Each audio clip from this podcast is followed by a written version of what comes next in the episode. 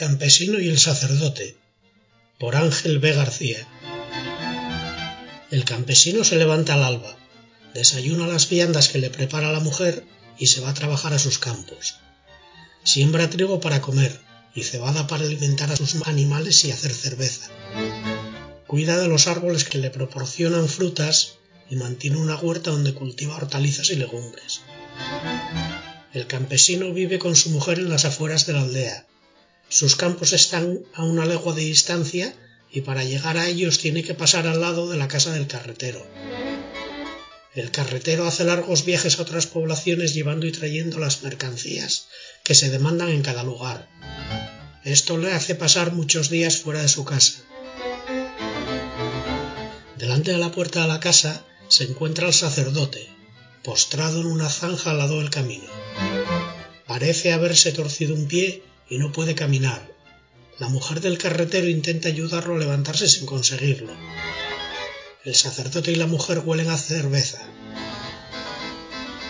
Buenos días, dice el campesino sin pararse. Campesino, espera, le dice el sacerdote. No te vayas, campesino, le dice la mujer. Voy a atender mis campos y no me sobra mucho tiempo, contesta el campesino. Tienes que ayudarme, campesino. Llevas una caballería y necesito que me transportes hasta mi casa, le ordena el sacerdote. ¿No está el carretero en su casa? ¿No puede ayudarte él? pregunta el campesino, no sin malicia. El carretero está de viaje, y que Dios te maldiga si no me ayudas a mí, que soy su representante, dice el sacerdote. El campesino piensa que no le conviene enemistarse con alguien tan poderoso como el sacerdote y decide ayudarlo. Está bien, sube a la grupa del caballo y te llevaré. Por el camino, el sacerdote le dice al campesino, Campesino, no debes decir a nadie que me has encontrado ni dónde. O juro por Dios que maldeciré todos los días de tu vida. Sacerdote, a mí solamente me importan mis tierras, mis animales y mi mujer. Para nada me interesa dónde estabas o lo que hacías.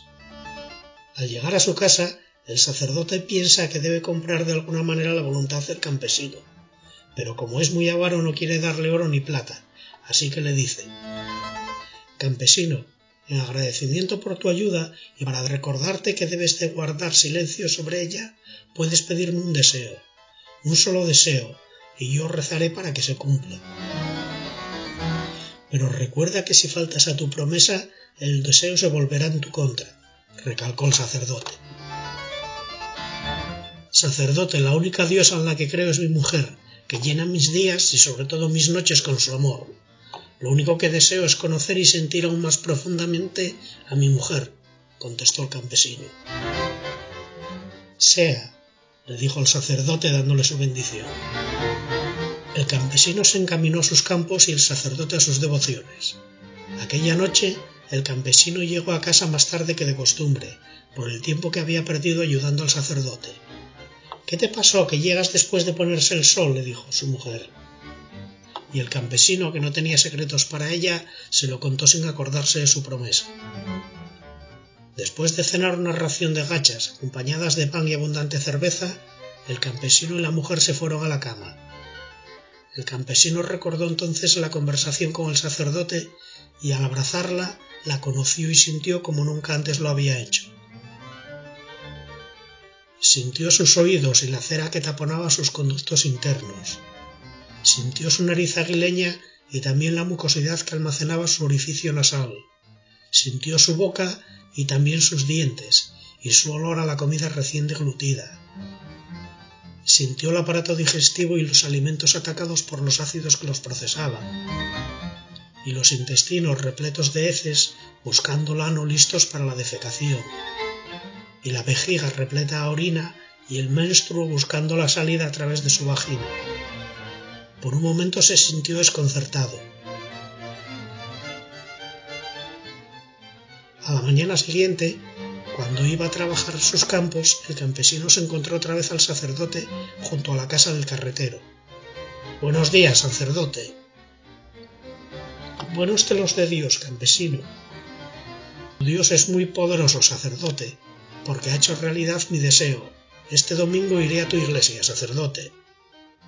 Serás bienvenido, campesino. El campesino, la mujer, el sacerdote y la carretera fueron bastante más felices el resto de sus vidas que el pobre e infeliz carretero.